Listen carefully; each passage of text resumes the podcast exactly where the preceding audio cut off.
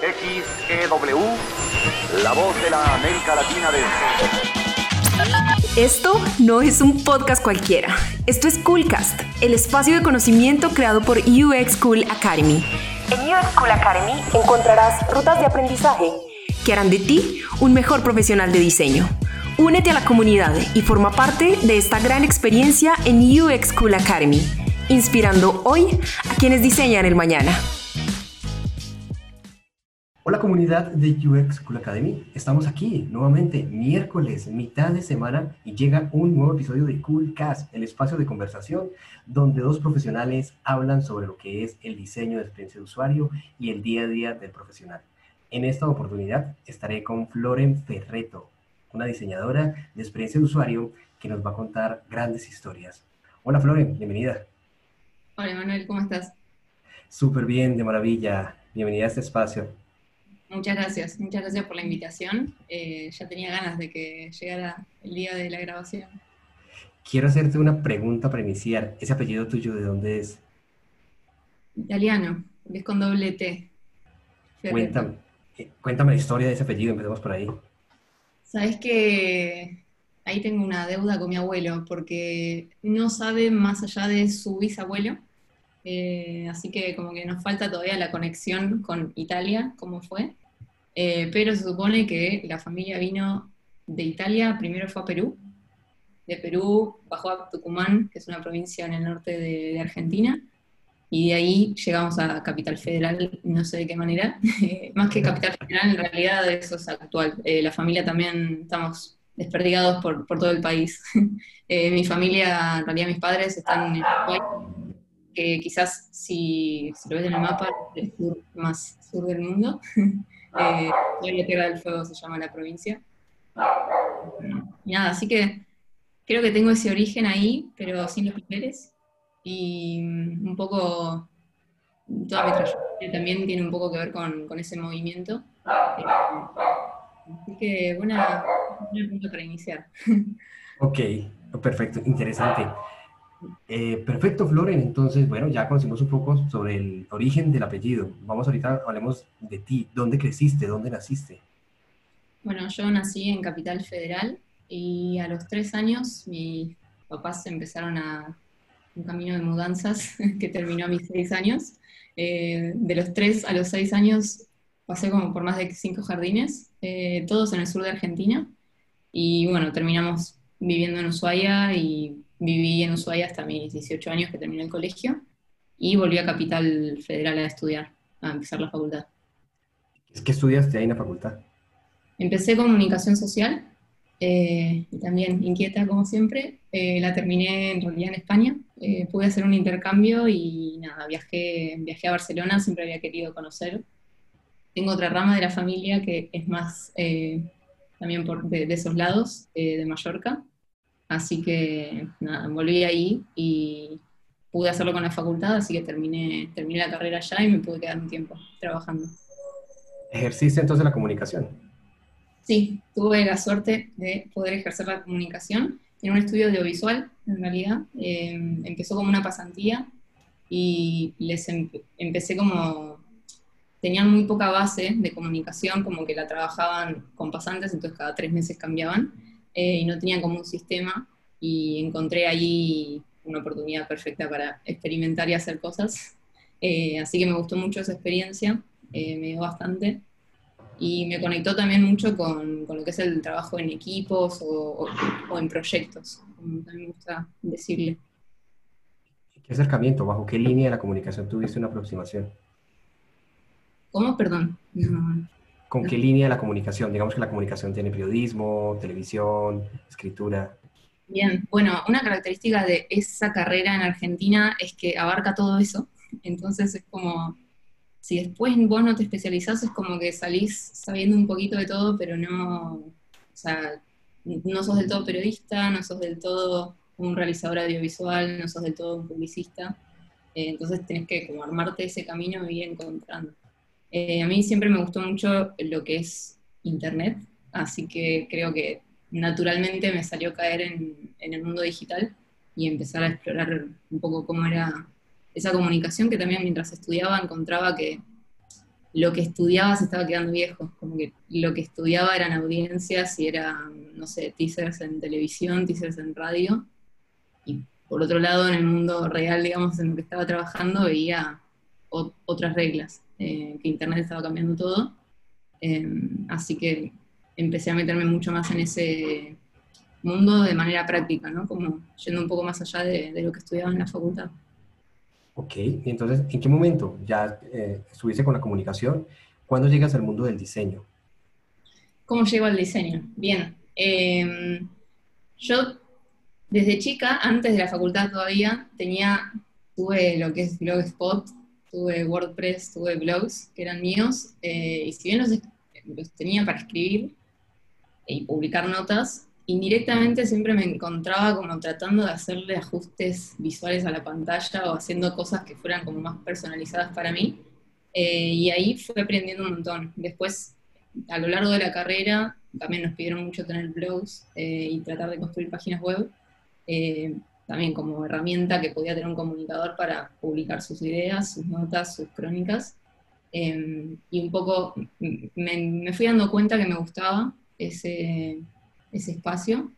Eh, por eso también, ¿no? Como lo que podía hacer más allá de lo que escribía y lo que preparaba quizás en un borrador, en un documento, y lo que publicaba. Eh, como que tenía poder, con, tenía también poder sobre el canal en el que estaba publicando.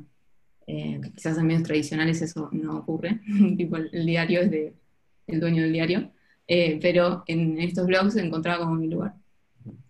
Cuando terminé la facultad y trabajé en Barcelona, volví a Buenos Aires, empecé un curso en diseño web, em, que era diseño web y maquetado, así que ahí también un poquito con, me metí un poquito con frontend, eh, muy básico igual, lo sé muy, muy por encima, es más copiar y pegar cosas de Bootstrap. Em, así que un poco ahí y nada, como apropiándome ya un poco más o viendo, admitiendo cómo esto de la tecnología e internet me gustaba, eh, me metí de lleno en ese mundo más de, diseñador de, experiencias también. Y entonces actualmente ya como diseñadora de experiencias, ¿cuál es el rol que desempeñas? ¿Qué haces específicamente? Bueno, hace un año y un poquito más que le metí bastante ajuste de tuercas a esa especialización y me metí en el mundo del UX Writing. Eh, así que actualmente soy UX Writer en Mercado Libre, concretamente en Mercado Pago. Eh, y en el medio de, esa transición entre, bueno, me gusta construir un poquito páginas web, hago comunicación, puedo armar algunas campañas de marketing. En el medio de esa transición eh, estuve con, con, mi estudio, Salto Lab se llama, es un estudio de comunicación y experiencia de usuario, enfocado más que nada en lo que es diseño de marcas, sobre todo marcas personales eh, y estrategias de contenido. un poco ahí fue donde más pude eh, desarrollar un poco la, pata de, diseño.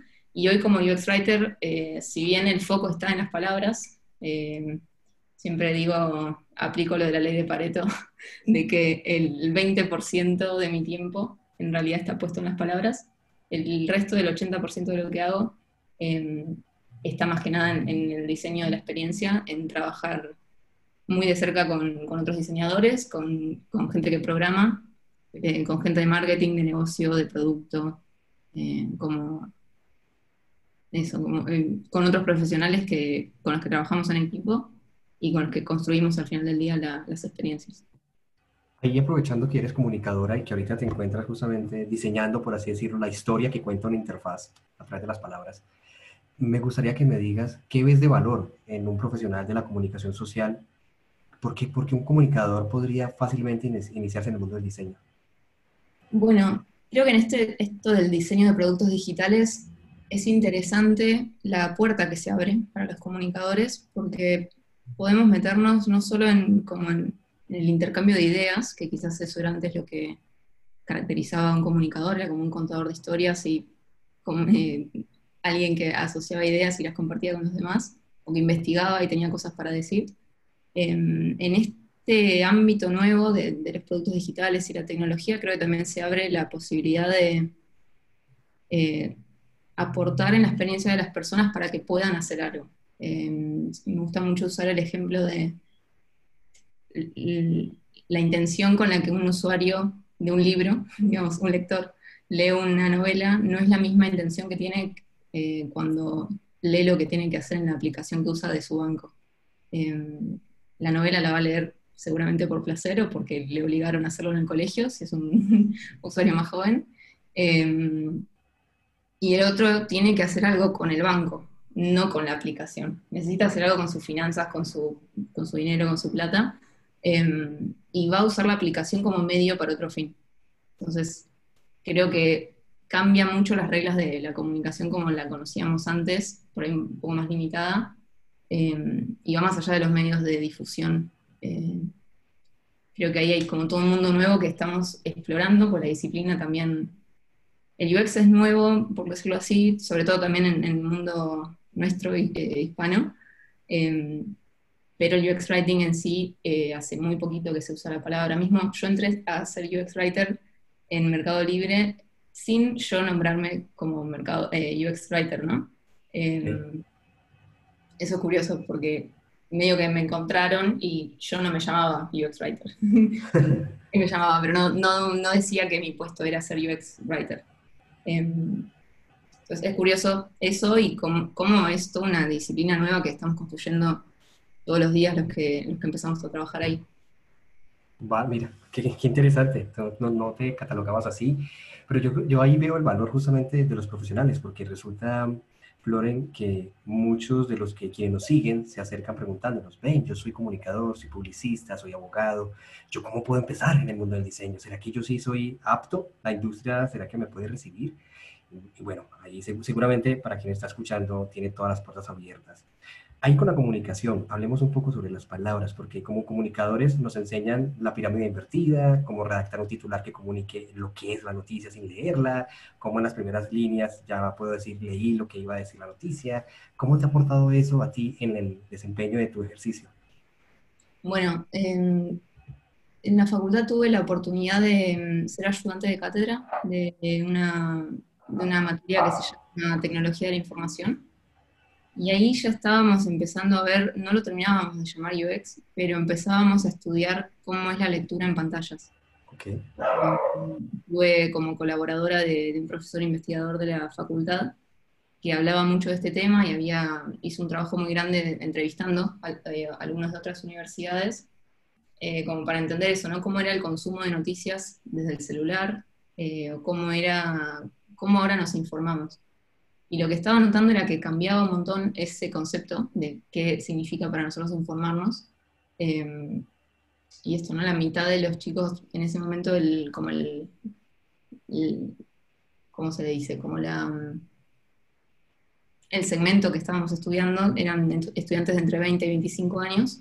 Y em, ellos nombraban, vos les hacías la pregunta, ¿cómo es que te informás? Y dicen, bueno, hablo por WhatsApp con mis amigos y miro Instagram. no te estaban nombrando diarios, no te estaban nombrando el noticiero, no te nombraban eh, eh, radio. Eh, y eso es muy interesante porque básicamente se estaban informando a través de productos digitales. entonces, bueno, mm, en su momento también habíamos estudiado mucho esto del patrón en F y cómo es que cambia cuando leemos en papel y cuánto cambia la lectura en papel versus la lectura en pantalla, eh, aparece en los conceptos de escaneabilidad, eh, también lo, que es como una lectura superficial de, las pantallas eh, y mucho más interactiva. Entonces, ahí también creo que se abrió el juego y, y es como que ahí hay, mucho más para investigar y, aportar desde la comunicación, ¿no? desde las palabras. No es que el usuario las palabras que vea en la pantalla las va a leer una por una, como si leyera una revista, que va a leer toda la nota, em, pero cuando las palabras fallan o hay inconsistencias o no son del todo las adecuadas que tendrían que ir ahí, la interfaz hace ruido. Eh, hace ruido y el usuario lo nota. Entonces, por un lado decir, bueno, no me lee todas las palabras, pero si no hay palabras tampoco puede avanzar. Eh, tampoco la, la, experiencia no cierra del todo. Em, es, interesante ese, ese, juego. Desde que empezaste ahí en Mercado Libre, si alguien se te acercara, yo me voy a acercar a ti, voy a preguntarte, yo quiero desempeñarme como UX Writer y te pregunto, Floren, ¿cuáles serían las tres cosas que yo debería tener en cuenta sí o sí para decir que estoy haciendo bien mi trabajo, que debería aprender o tener en cuenta sus tips, consejos, recomendaciones. Dentro de UX. Pero como UX Writer, puntualmente en ese perfil. Bien, bueno, la base siempre va a ser que te guste mucho escribir, que te sea natural escribir y pensar en las palabras. Eh, pero no solo eso, siendo que el puesto es UX Writer. Eh, ahí se abre todo el mundo de, los procesos y las metodologías UX. Eh, entonces, lo que diría es que aprendas o, veas cómo meterte más en lo que es la colaboración en equipo, en, construir la experiencia con otro, no, no, guardarte la voz hasta que esté perfecta y cerrada para mostrarla. al contrario, como no tenerle miedo a fallar y, hacer un borrador muy rápido y empezar a abrirlo con, los demás para obtener feedback rápido y aprender de eso. Eh, también eh, entender mucho UX como más allá del, diseño gráfico, digamos, UX y el diseño de experiencias desde todas las patas, ¿no? Como desde la investigación, desde el diseño, desde la antropología, la psicología, la comunicación, eh, como lo más amplio posible, porque eso, como quería decir que no se quedaran nomás con el diseño UI, ¿no? Como el diseño de, la interfaz. Em, después, otro punto muy, clave es, saber escuchar a los demás, saber escuchar con quienes vos te estás eh, comunicando, que en este caso van a ser los usuarios. Entonces, escuchar a los usuarios y conocerlos, conocer el contexto en el que ellos usan el producto que vos diseñás, creo que también es una pata clave. Em, y esas tres cosas creo, como ser abierto al feedback y no tener miedo de, equivocarte, escuchar a los usuarios y colaborar con quienes forman parte de tu equipo. Y en lo que mencionaste, hablabas de compartir, es decir, no guardarte y tener como de pronto la escritura, por así decirlo, el texto completo, sino estar haciendo feedback o iterando con el equipo. ¿Cómo funcionan los equipos? ¿Cómo operas tú eh, en un equipo de Mercado Libre? ¿Cómo se ha constituido ese equipo? Bien, en Mercado Libre el equipo de UX eh, está constituido por researchers, el equipo de investigación, por diseñadores y por contenidistas, como nos decimos a nosotros los UX writers. Em, esa es como la célula UX. Cada célula UX se junta por lo general, alguien de contenido trabaja en dupla con alguien de diseño. Eh, por cómo está hoy el equipo, hay más diseñadores que contenidistas, así que yo en realidad trabajo con cuatro o cinco diseñadores a la vez y a su vez cada diseñador está asignado a un proyecto. Dentro de ese proyecto trabajamos también con equipos de producto, de negocio, de marketing y con el equipo de IT, que son los desarrolladores de backend y frontend, project leaders, managers. Eh, ahí como que se agranda la mesa y, trabajamos un poco en el día a día con los que más trabajas es con, el equipo de producto y desarrollo y bueno, codo a codo con, con las duplas de diseño. Si un, Dale, dale, qué pena. Ah, algo interesante es que mm, me gusta mucho leer sobre UX eh, libros y hace poco leí el de Lean UX y habla mucho de lo importante que es que los equipos puedan focalizar en un proyecto para meterle calidad, ¿no? como para entender la experiencia como un todo y, llevarla de principio a fin juntos. Eh, esto un poco, a veces a nosotros se nos pierde por esta, este gap que existe entre hay menos contenidistas que, diseñadores, entonces mi foco siempre está como peleándose con entre prioridades. Eh, y eso es, eso es interesante porque aprendes también como a desarrollar mucho esto que yo te decía, ¿no? Del 20% versus el 80%. El 20% que tengo para escribir, lo tengo para escribir cinco proyectos quizás a la vez. Y, y no todos son igual de prioritarios. Entonces también ahí como UX Writer tenés un ejercicio todo el tiempo de ver si estás en la mesa correcta en el momento adecuado eh, o si tendrías que estar pensando en otra cosa. Eh, si le hiciéramos, Floren, como la rutina de un US Writer, ¿qué hace Floren? Se levanta, seguramente se levanta, desayuna, pero ya en el día a día en la oficina, ¿qué hace? Bien, cuando yo a la oficina, o en este caso prendo la compu en contexto COVID. Eh, bueno, en contexto COVID estoy teniendo dailies a la mañana, nueve y media de la mañana, una daily con el equipo de UX, con, diseñadores con los que trabajo. Y a partir de ahí como que seteamos el foco del día para saber en qué va a estar trabajando cada uno, nos liberamos y probablemente tenga un rato de trabajar en brief. Eh, el brief es como el documento madre que le llamamos nosotros. Eh, así como diseño tiene sus entregables eh, en un Zeppelin, en Sketch, en pantallas, nuestro entregable es el brief de contenido, en el que va la propuesta de contenido nuestra y también todo el proceso que, que hicimos durante, antes de la escritura, ¿no? Como, como decía, ese, ese 80% que por ahí no se ve, debería estar escrito en el brief. Es lo que te, da las respuestas a qué querés comunicar, por qué querés comunicarlo, a quiénes, para qué, en qué momento, eh, cuándo, dónde.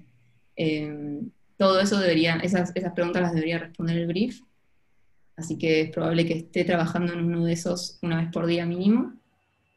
Y después tengo muchas reuniones eh, de equipo, con, con, el equipo de producto, con el equipo de, desarrollo. Eh, y también hago mucho, esto es algo que, a mí me gusta mucho trabajar de esta forma, eh, que es facilitar, hacer facilitación de dinámicas con dinámicas del, design thinking, visual thinking, no sé, las retros.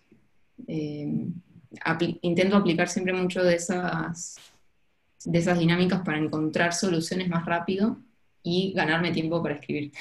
para escribir o editar o iterar, hacer content reviews. Eh, también hacemos mucho eh, design critiques o colgadas, se dicen mucho en el mercado libre, eh, que es como imprimir las pantallas, pegarlas en una pared y verlas entre todos para dar feedback. y después también probablemente en algún momento hagamos testeos.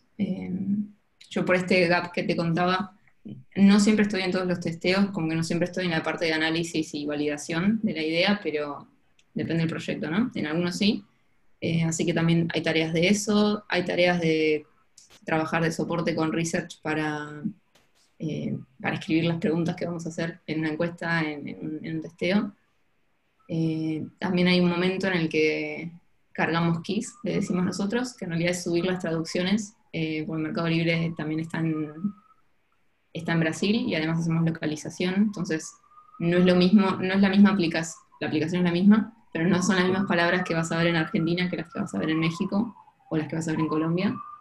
Eh, hacemos ahí como un trabajo muy fuerte de, adaptaciones y después en sí es mucho trabajar después sí la propuesta de contenido final, como, y ahí ya trabajas con los desarrolladores mucho en cómo van a estar implementando en el código es esas palabras que vos, que vos escribiste. Bueno, al parecer es bastante ocupado. Es un multitasking interesante, sí, no te alcanzan las horas del día. Igual no, no es esto todos los días, es como es una variante, es un, es un mix de estas cosas. Ahí escuchaba, bueno, bueno ya, ya los está escuchando, ahorita escuchaba como un, retorno. eh, eh, Floren, mencionaste algo muy interesante y es que te sientas a veces a trabajar de la mano con los research, a estructurar como esa guía de batería, esa batería de preguntas, a redactarlas, a una buena, llegar a, a un buen diseño de esas preguntas. Ahí quiero profundizar, ya que yo soy research y me parece muy importante eso, porque yo siempre insisto, hay que diseñar todos los instrumentos de recolección, se deben diseñar. ¿Por qué te sientas con un research a diseñar eso, a esas preguntas? ¿Por qué es importante? Bien, eh, me parece muy importante porque dependiendo de cómo preguntemos, eh, seteamos el escenario en el que el otro va a responder.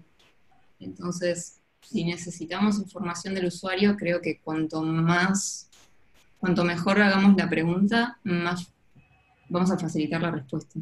Eh, muchas veces no queremos sesgar con las respuestas que, con las preguntas que hacemos, entonces es muy preciso hacer ahí una edición de, en la forma en la que por ahí está formulada una pregunta para, para, no, para no sugerir la respuesta.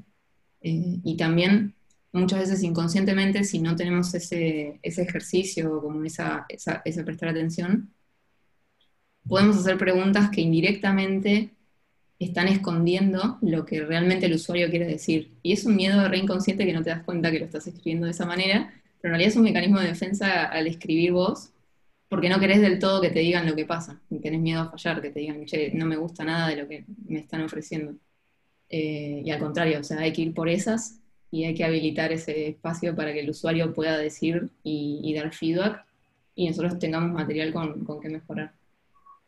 En, en, esa parte, cuando ya te acercas o hacemos testeos o entrevistas, que estamos allí con el usuario, ¿cómo prototipamos? ¿Cómo, cómo podría un UX Writer, cómo prototipa lo que escribe? Bien, es un concepto interesante. Eh, existe el Content Prototype. Eh, yo le llamo guion porque me gusta más pensarlo como un guion de teatro eh, real en el que vas viendo la experiencia que hay en la interfaz, o mejor dicho, la interacción que se da en la interfaz como una conversación.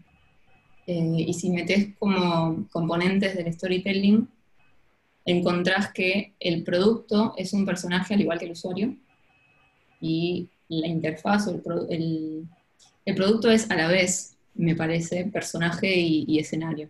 ¿no? Porque en el producto se da la interacción, pero también el producto es quien conversa en esa interacción. Tiene una voz ahí el producto. Y creo que el, guion es, es una herramienta que te permite ver muy bien el orden de la historia.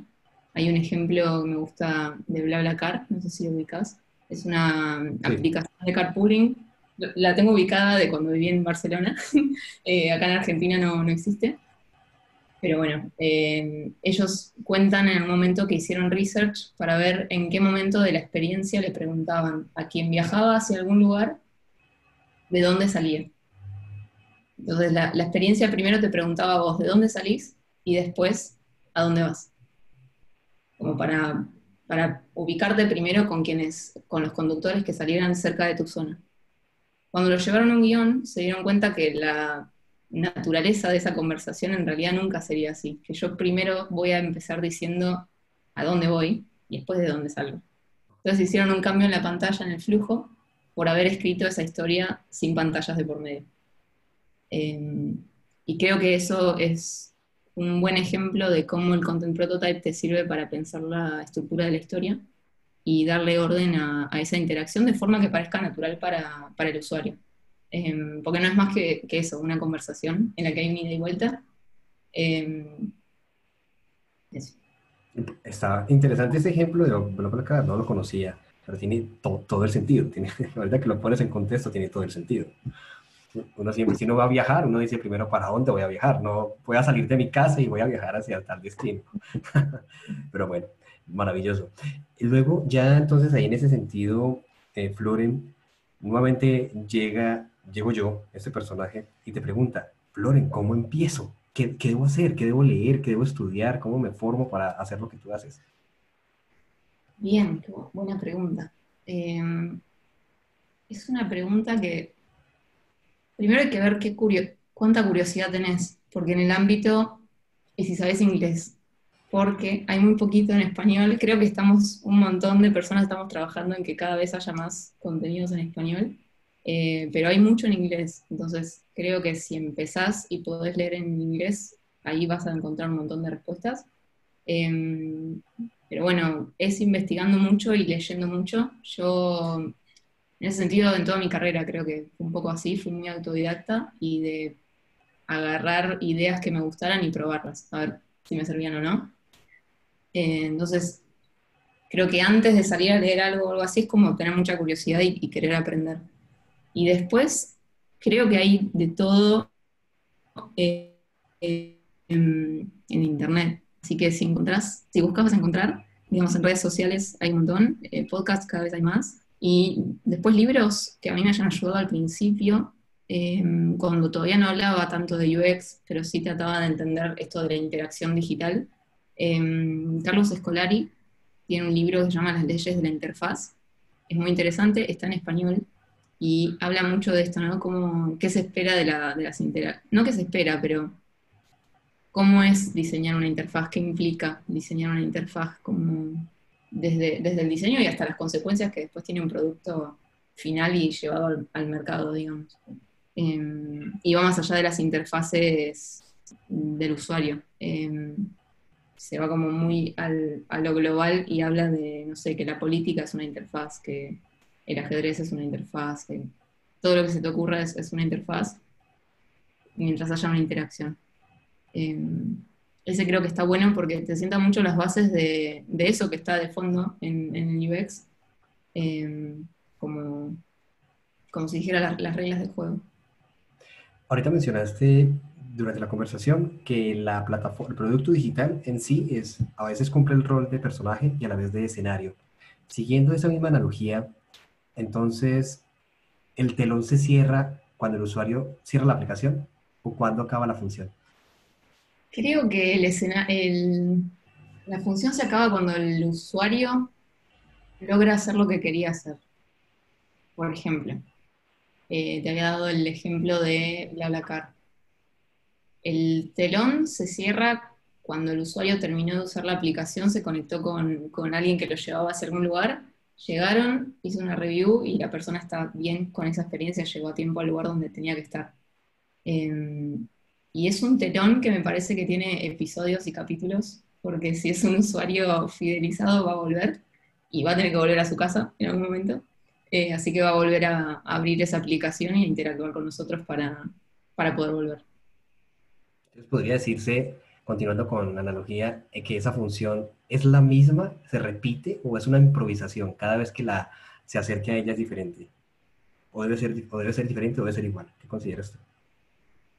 Em, creo que siempre va a ser iterativo, ¿no? Porque como el usuario, el usuario va a cambiar sus necesidades, el, producto tiene que evolucionar con eso y poder adaptarse a eso. Em, un ejemplo, creo que el contexto actual de pandemia demuestra eso, eh, que las prioridades de los negocios cambian, las prioridades de los usuarios cambian y la del producto, si esas otras dos cambian, tiene que cambiar también.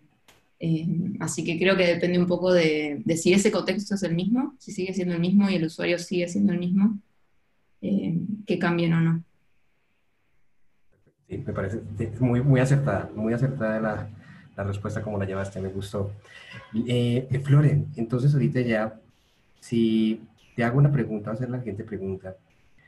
¿Has tenido algún momento un suceso, un chascarrillo, no sé cómo se le en Argentina, alguna anécdota curiosa, algún momento así como interesante que haya sucedido durante una prueba con un usuario, algo así en tu día a día? Ay, a ver si entiendo la, la expresión. ¿Cascarrillo? Bueno, ¿cómo es que estoy tratando de decir? Porque a mí me regañan demasiado porque no, uso palabras que posiblemente no se entienden en otras partes del contexto. Eh, como, como, estoy aquí buscando en mi, en mi diccionario los modelos mentales. sí. Como, como algo, algo, algo curioso, alguna curiosidad, algún suceso que haya causado gracia en el equipo, en, el, en lo que tú estabas haciendo, chistoso, interesante, una anécdota, por así decirlo. A ver. Y así divertida, no lo sé, pero no sé. Entonces, no divertida, entonces que no sea divertida, como algo cuando pasa con muchas veces cuando, cuando estamos haciendo pruebas con usuarios, algo pasa en esa prueba, algo pasó, algo sucedió y, y todos dijimos, wow, eso que acaba de suceder, ¿qué pasó? ¿Qué pasada? Bien, bien, sí. hace poco estábamos testeando un flujo de que trata, es como un puente entre dos tipos de usuarios diferentes. Por un lado, yo trabajo en mercado pago en la parte que, ofrece la experiencia a los desarrolladores de los productos, por lo general integraciones de, checkouts, integraciones de API, como que trabajamos mucho en los desarrolladores que también dan soporte a nuestros usuarios, ¿no? Eh, y son usuarios ellos también. Hicimos una experiencia eh, que ayuda a conectar, como si te dijera, el pixel de Facebook de un cliente, de una marca, conectarlo con otro sistema eh, se llaman las credenciales, y es una forma de, es como un puente para conectar las credenciales del seller con el entorno de integración del desarrollador. Eh, y la experiencia va para ambos tipos de usuarios, entonces el guion de eso estuvo muy interesante en ese sentido porque era una conversación todo el tiempo entre ellos y con el producto. Eh, y lo que estuvo bueno cuando hicimos el testeo con vendedores que se relacionarían con un desarrollador para que pueda integrarle, no sé, un checkout en una página web, em, el usuario se dio cuenta al segundo y, por suerte tenía puesta su cámara, porque además el testeo lo hicimos en contexto pandemia, así que fue remoto, pero tenía, em, tenía su cámara prendida y vimos la felicidad que tuvo cuando se dio cuenta de que una cosa había, que había cambiado de estado y era un feedback en una pantalla que ah, no habíamos pensado desde el principio poner, era como bueno, algo que está en el backlog y lo podemos sumar. Y terminó estando y fue la clave que le dio al usuario ahí como el pie de decir, ah, esto funciona para esto otro. Yo que, no, que soy vendedor y no sé de integraciones de productos online, uy, pasa una ambulancia, perdón, ¿se escuchaba? No, sí, sí. Bien, ahí pasó. Eh, yo que soy vendedor sin un bagaje técnico, me di cuenta de lo que acaba de pasar gracias a que el producto me lo contó. wow. Eh, interacción y con las palabras, ¿no? Pero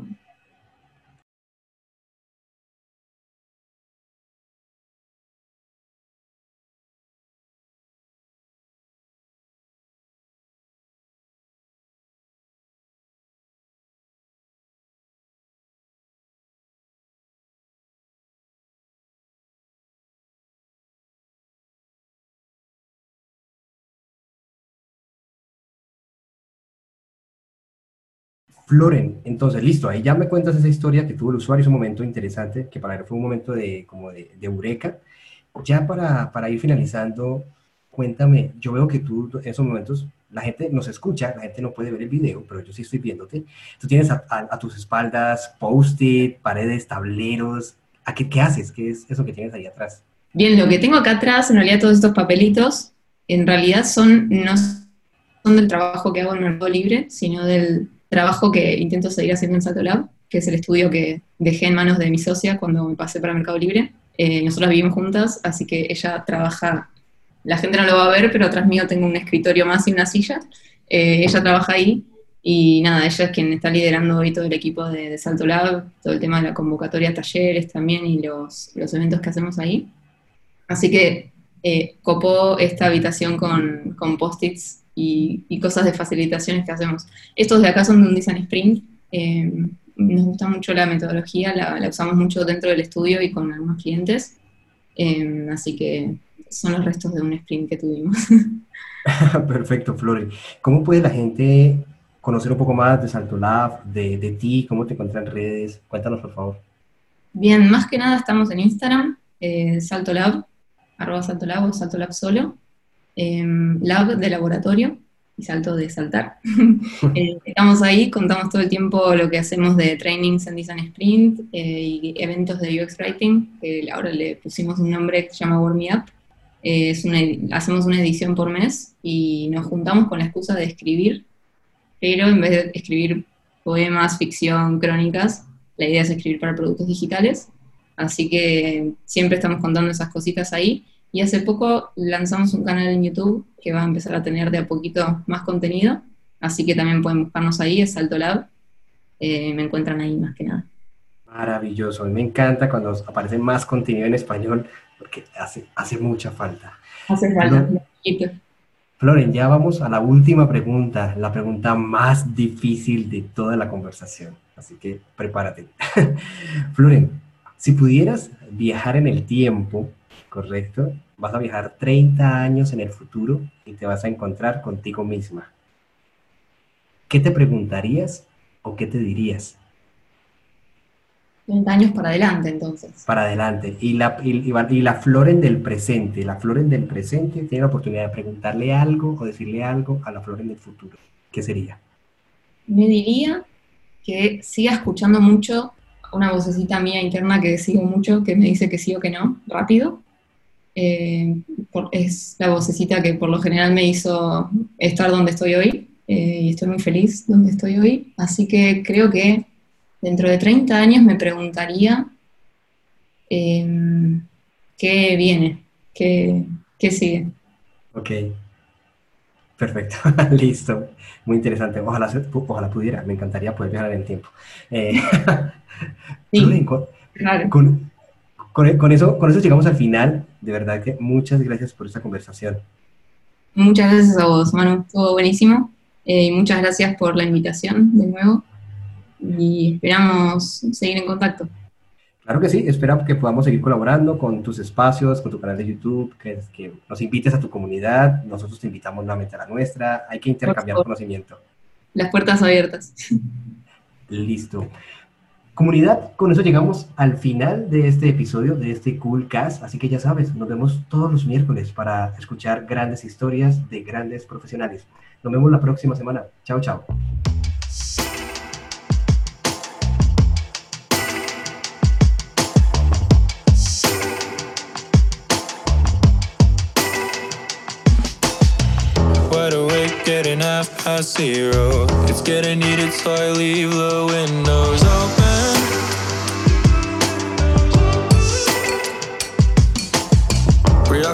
With the late night B roll.